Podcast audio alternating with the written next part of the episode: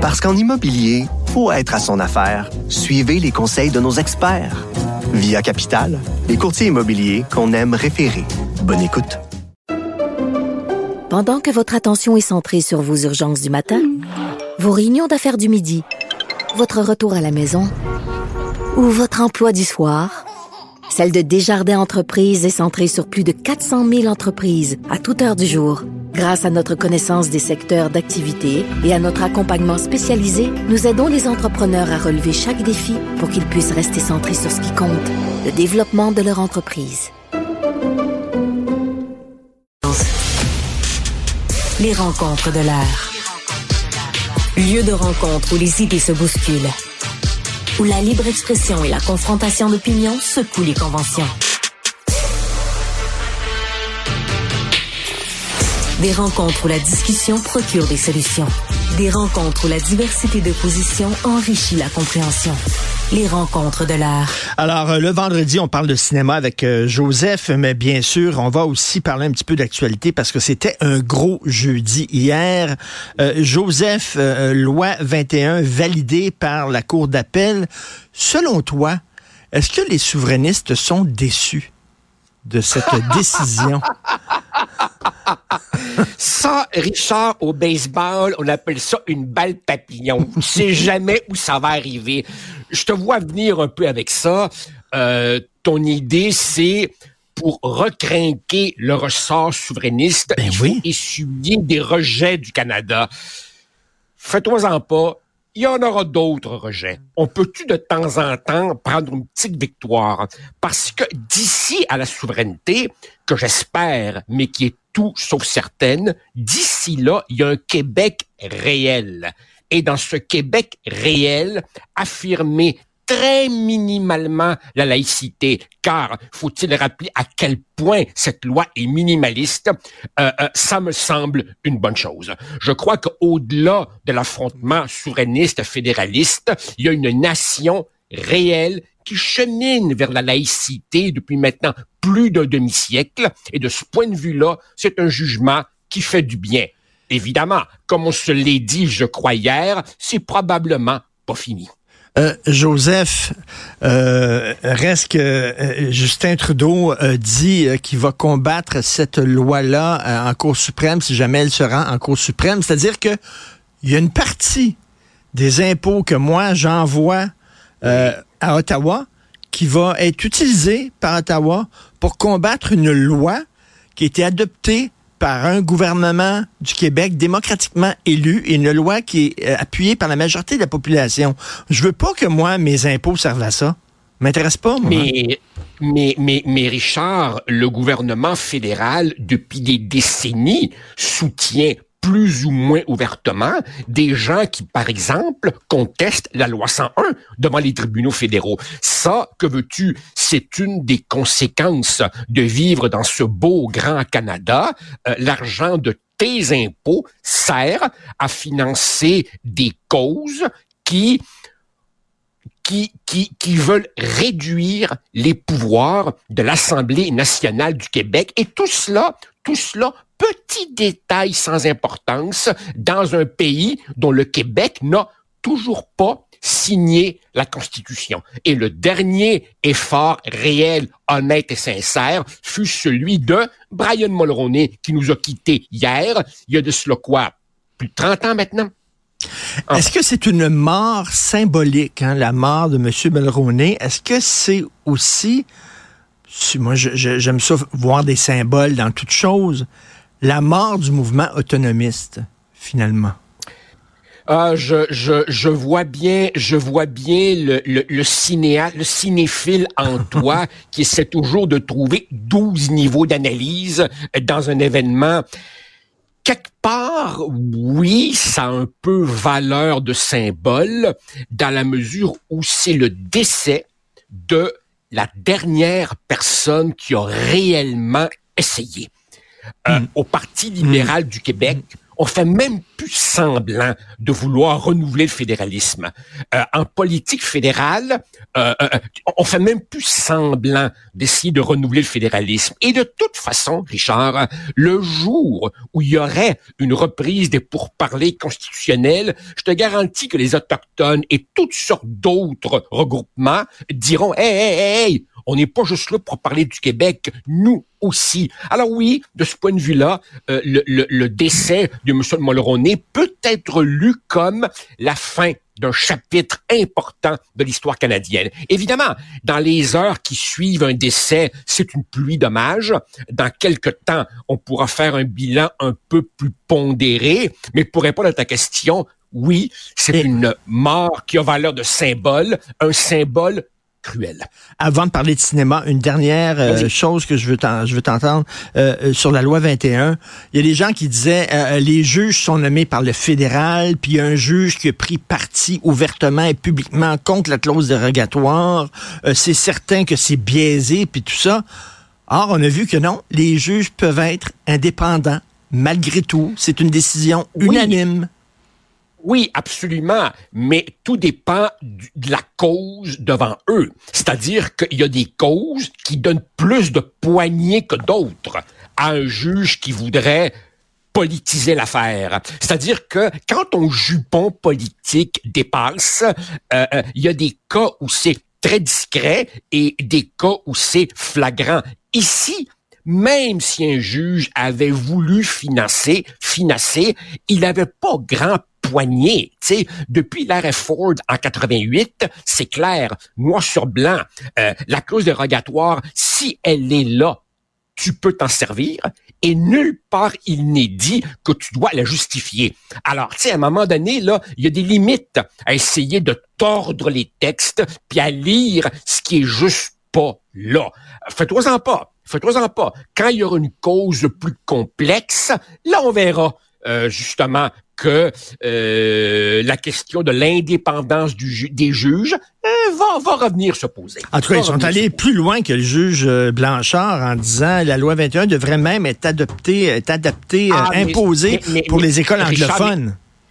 Richard, mais c'est le juge Blanchard qui, beaucoup plus que les trois juges d'hier, euh, permettait de soulever la question de la politisation ou de l'indépendance des juges.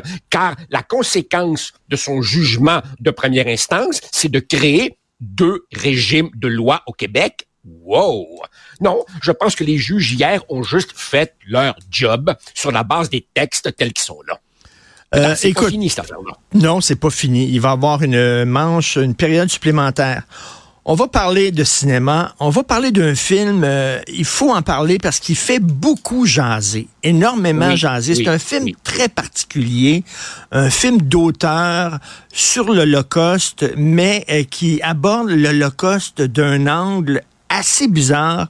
Ça s'intitule The Zone of Interest du grand cinéaste Jonathan Glazer. Euh, on lui doit un film de science-fiction magistral, Under the Skin, avec euh, euh, euh voyons Johansson, la, la, la, jeune comédienne. Et là, bon, écoute, oui, Scarlett Johansson. Parle-nous de The Zone of Interest. Premièrement, raconte-nous l'histoire et surtout le concept formel. Voilà. OK, Richard. Alors, il est important que les auditeurs et, maintenant les téléspectateurs comprennent bien que toi et moi, on se lance pas, youpi, dans euh, une thématique sur l'Holocauste. C'est juste que Zone of Interest est un film majeur, un film dérangeant, un film qui est en nomination aux Oscars. Ah, les Oscars sont quoi le 14 mars, dans, dans deux semaines à peine. Euh, donc, c'est en lien. Je crois que c'est le 10 mars, je crois. Le 10 mars. Bon, alors écoute, c'est simple. Le film raconte ceci. Euh, euh, Rudolf Hess euh, était le commandant du camp euh, d'Auschwitz, le plus tristement célèbre, et lui sa femme et ses cinq enfants euh, s'étaient fait une petite vie paradisiaque dans une magnifique petite maison bourgeoise avec un magnifique jardin juste l'autre côté du mur du euh, camp de concentration que Hess dirigeait avec la froideur d'un fonctionnaire. Alors pendant qu'il part le matin pour exécuter sa sale besogne. Sa femme, euh, une petite bourgeoise, gère la maison, euh, s'occupe de son jardin, enlève les mauvaises herbes, donne des ordres aux domestiques, reçoit ses copines pour le thé, fait des plans d'avenir pour les enfants. Et ils sont tellement bien, Richard, tellement bien que quand le mari obtient une promotion, ils sont catastrophés de devoir déménager. Mais juste à côté, tu as la fumée, les odeurs, les chiens, les cris, les mitraillettes, et c'est donc un film sur un sujet qui n'est pas nouveau, qui est la banalité du mal. Et l'horreur n'est jamais directement montré. Exactement. On n'est pas, on n'est pas dans le camp. On est juste à côté. T'entends pendant que le, Ace et sa femme parlent et jouent avec leurs enfants. T'entends des cris, mais faiblement au loin. Euh, tu vois des fois de la fumée sortir. Bon. Euh, Joseph, l'idée de la mise en scène, c'est absolument, c'est un flash incroyable, mais ce n'est que ça, qu'un flash. Après dix minutes, tu comprends le concept. OK, ils vivent à côté d'un camp de concentration, leur vie est bien ordinaire, tout ça, pendant qu'à côté, on se fait tuer. Ça dure deux heures. Après dix minutes, tu catches, tu comprends c'est quoi l'affaire, puis il n'y a rien, il n'y a aucun développement, c'est ça. Il est avec ses enfants, ses enfants vont dans la piscine, euh, elle fait le jardin, euh, des fois il amène un manteau de fourrure qu'on sait bien qu'il a volé à une juive qui a été exécutée, puis elle, met son manteau de fourrure devant le miroir, puis elle est toute contente. OK, c'est un court-métrage, ça. Pas un film de deux heures. bon, premièrement, premièrement, je dois te dire que il y a des films qui nous éblouissent et le lendemain, tu l'as complètement oublié. Alors tu te dis finalement, coudon, c'était-tu si bon que ça? Ce film-là, Richard, je l'ai vu il y a déjà plusieurs mois et c'est comme si je l'avais vu hier. Ce film ne me quitte pas. Ce film me hante. Maintenant, tu dis, il y a une astuce de mise en scène au départ. Oui, premièrement, elle est pas neuve. Tu sais, dans, dans, dans, dans choix, Claude Lanzmann avait déjà fait le pari de ne pas nous montrer l'horreur. Mais tu sais, Richard, quand on a vu un peu de cinéma, comme toi et moi, ce que tu dis à propos du « ouais, j'ai pogné à twist au bout de cinq minutes », ça nous arrive tout le temps. Que ce soit le flashback ou peu importe, la twist, on la comprend. L'important, c'est après qu'est-ce qui reste. Et je crois que ce message, qui est celui de la banalité du mal, c'est vrai qu'il n'est pas nouveau. C'est vrai qu'il n'est pas nouveau, mais il est inépuisable et il doit être complètement et continuellement rappelé. Et le fait justement qu'il n'y ait pas de pyjama oreiller, il n'y ait pas de, musique de violon, il n'y ait pas de nazis sanguinaires, tout ça donne au film une froideur clinique, chirurgicale, qui, pour moi, contrairement à toi, au bout de dix minutes, j'avais le sentiment que je m'enfonçais dans l'horreur. Et je te jure, quand le film s'est terminé, j'étais absolument tétanisé. Et sais-tu pourquoi j'étais tétanisé? Parce que je me suis dit, OK, ce film-là, cette vignette, si tu veux, elle symbolise le fait que tout un pays, toute une culture, toute une nation a choisi de ne pas savoir. Et là, Richard, je me suis posé la question, comment moi j'aurais réagi? Si moi j'avais été un Polonais dans le, dans le village euh, d'à côté, comment est-ce que moi j'aurais réagi? Est-ce que j'aurais été un, un héroïque combattant? Pas sûr de ça. Mais, c'est ce que c'est ce que j'appelle, Joseph, je, je, comprends, mais c'est ce que j'appelle c'est un concept movie, c'est-à-dire il y a une idée de départ. Tu sais, mettons, euh, prends Truman Show. Un gars, il est filmé et toute sa vie est filmée. Il se rend compte que sa vie est un show de TV. Ça, c'est un concept movie. Mais sauf que euh, le réalisateur Peter Weir en a fait quelque chose. Il a développé ce concept-là. Il arrive quelque chose. Ça, je trouve que le concept est les dix premières minutes et il n'y a rien qui se passe. Et deuxièmement, deuxièmement, on va s'obstiner là-dessus.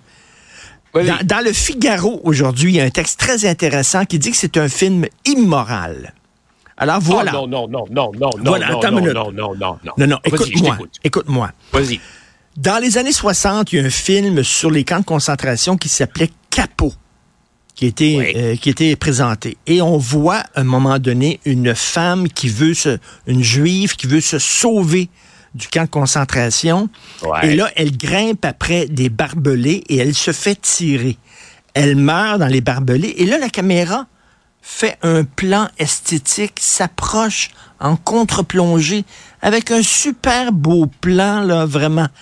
Et Jacques Rivette, qui était critique euh, au cahier du cinéma, avait dit de faire de l'esthétisme en parlant de l'Holocauste, que c'était odieux, que c'était immoral de voir le réalisateur qui cherche le beau plan alors qu'il parle d'un sujet qui est terrible. Tout le film, tout le film, comme dit le, le gars du Figaro, puis je suis assez d'accord avec lui, tout le film est un trip esthétique des, des, des, des plans le super bien cadrés, puis des beaux travelling magnifiques, puis tout ça. Puis là, tu dis, faire un trip esthétique autour de l'Holocauste, il n'y a pas quelque chose d'un peu moralement dérangeant? Je te lance la question. Bien sûr que c'est moralement dérangeant, mais c'est le but. Il veut moralement et éthiquement nous déranger. Je vais te répondre aussi clairement que possible, Richard en cette matière, et j'entends bien l'argument, et il est tout à fait euh, pertinent. Moi, en cette matière, ma position est l'artiste, en matière de création, en matière de liberté d'expression, il a tous les droits. Tous les droits, sauf évidemment l'incitation à la haine et à la diffamation. À partir du moment où il a tous les droits, la seule question qui demeure, c'est le résultat ça marche ou ça marche pas. Et moi, je suis sorti de là ému, bouleversé, et je suis encore là-dessus à me demander, toi, Facal, le, gérant d'estrade qui dénonce les, les, les, horreurs du monde, si tu avais été là à cette époque, comment tu aurais réagi? et de ce point de vue-là, le fait que ce questionnement reste avec moi, et le fait que l'esthétique soit au service de l'horreur en fait un film, et là je pèse mes mots, en fait un film envoûtant, glauque, oh, oh. glacial, qui sur moi a fait une forte impression. Autre question, attends, attends, attends, autre question existentielle. Autre question existentielle. Vas-y. A-t-on le droit moral encore? Tu dis que les artistes ont tous les droits, mais bon, de montrer ce qui s'est passé dans les camps. Claude Lanzmann, le grand réalisateur, qui a fait Shoah, ah, il a fait le documentaire Shoah, qui est un des plus grands documentaires jamais faits. Il a travaillé 11 ans là-dessus. Il dit, on ne peut pas montrer ce qui s'est passé dans les camps. Lui, tout ce qu'il a fait, c'est ramasser des témoignages. Les gens parlent, racontent. Mais il dit toute reconstitution où tu vois des juifs en pyjama rayé se faire gazer puis tout ça. C'est du sensationnalisme. C'est dégueulasse de montrer ça. Euh, tu trahis la mémoire des victimes de la Shoah. Et euh, Jonathan Glazer il a dit moi je vais je vais parler de la Shoah sans la montrer. Euh, il y a un autre réalisateur hongrois qui a fait un film qui s'appelle Le Fils de Saul, qui est extraordinaire. c'est l'histoire d'un juif à l'intérieur du camp. Tu es à l'intérieur du camp, mais tu vois rien parce que le concept encore euh, formel, c'est que seulement son visage est clair et tout ce qui est autour de lui est flou. Fait que là encore, t'entends des cris puis tout ça, mais il ne montre pas ce qui se passe parce que ce réalisateur-là, comme Jonathan Glazer, a dit on peut pas montrer ce qui se passe, ce serait odieux. Et c'est pour ça que euh, euh, Claude Lanzmann a trouvé le film Schindler's List dégueulasse. En disant, faut pas montrer ça. Alors, voilà, je te pose la question. Ah, OK, alors, hier, hier, en préparation de notre discussion d'aujourd'hui, j'ai regardé sur euh, Amazon Prime Video Sobibor, qui était le film russe euh, entré aux Oscars de 2019. Et là, tu vois carrément les femmes nues qui rentrent dans ce qu'elles pensent être des douches, et en réalité, c'est du gaz qui sort. Ça ne peut pas être montré plus directement et plus crûment que ça. J'entends bien l'argument. Il est sérieux. Je le balaye pas du revers de la main. Je me permets ici d'être du côté de Spielberg plutôt que du côté de Lanzmann. Je, je, vois bien, je vois bien le malaise que ça peut susciter quand c'est complaisant, quand c'est euh, euh, euh, gratuit. Rappelle-toi, Landsman, en plus, reprochait à la liste de Schindler d'avoir mis l'accent sur le gentil allemand et sur la poignée de juifs sauvés plutôt que les millions qui ont été gazés. Ma réponse à ça, Richard, qui ne va pas te convaincre, est la suivante. La Shoah est un sujet si colossal si complexe, si unique, qu'il est inépuisable. Inépuisable. Et à partir du moment où il est inépuisable, personne, y compris Claude Lanzmann, personne ne peut s'arroger le monopole de l'interprétation et du traitement. Personne ne peut dire, ah, c'est la seule façon de dépeindre ce sujet. En tout respect pour la mémoire de Claude Lanzmann, qui est-il pour hmm. dire le récit et l'interprétation s'arrêtent avec moi. Hmm. Et, hmm. et j'aime bien, j'aime bien l'argument de Spielberg qui, au fond, disait, promenez-vous aujourd'hui. Demandez à un jeune de moins de 30 ans qu'est-ce qu'il sait de la Shoah? Moi, Richard, j'ai vu des chiffres terrifiants aux États-Unis sur l'ignorance des jeunes générations. Alors, leur montrer l'horreur, ça aussi une vertu pédagogique. Je pense hmm. que ce thème, qui est un thème délicat, c'est un thème avec de multiples portes d'entrée. Spielberg ne prétend pas que son film est le point final. Claude Lanzmann, lui, c'est comme s'il avait voulu arrêter l'histoire. C'est comme s'il avait dit, après moi, il n'y a plus rien à dire sur la Shoah. Un instant, un instant, il y a toujours hmm. quelque chose à dire sur un sujet inépuisable et universel. Écoute, Tout est une affaire de talent du réalisateur. Je te laisse en citant Roger Ebert, le grand euh, critique américain, qui disait euh, voir un film quand tu sors du film, l'expérience n'est pas terminée. Pour que tu puisses terminer l'expérience, il faut que tu en discutes faut que tu parles du film avec la personne avec qui tu es allé le voir. Ben, c'est ça qu'on a fait. C'est pour ça que j'aime le cinéma. C'est des questions existentielles, c'est des questions de morale, c'est des questions de, de, de, perception du monde, de d'histoire et tout ça. Donc, euh, écoute, on a eu cette conversation-là.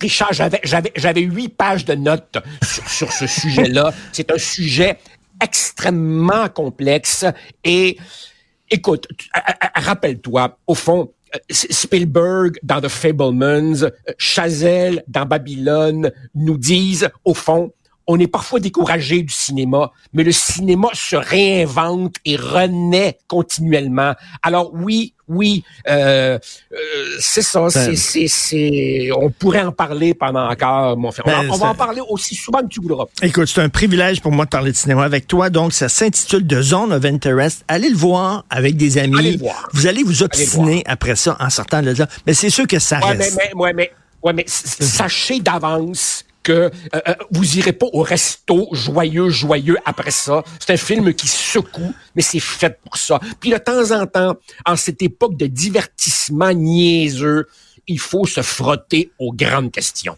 C'est un film bouleversant. Merci. Bon week-end de cinéma, Joseph. Salut. Ça marche. Salut. Bye.